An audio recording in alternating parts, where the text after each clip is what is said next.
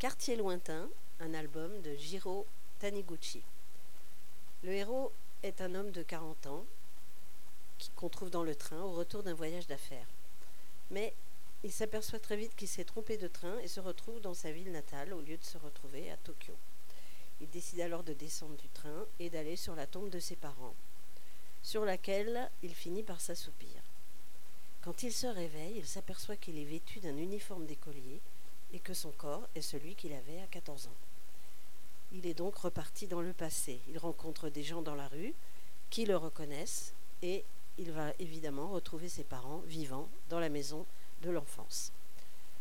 Tout pourrait être merveilleux, sauf que dans son esprit, il a toujours 40 ans et il n'a pas oublié sa famille, son épouse, ses enfants qui l'attendent à Tokyo.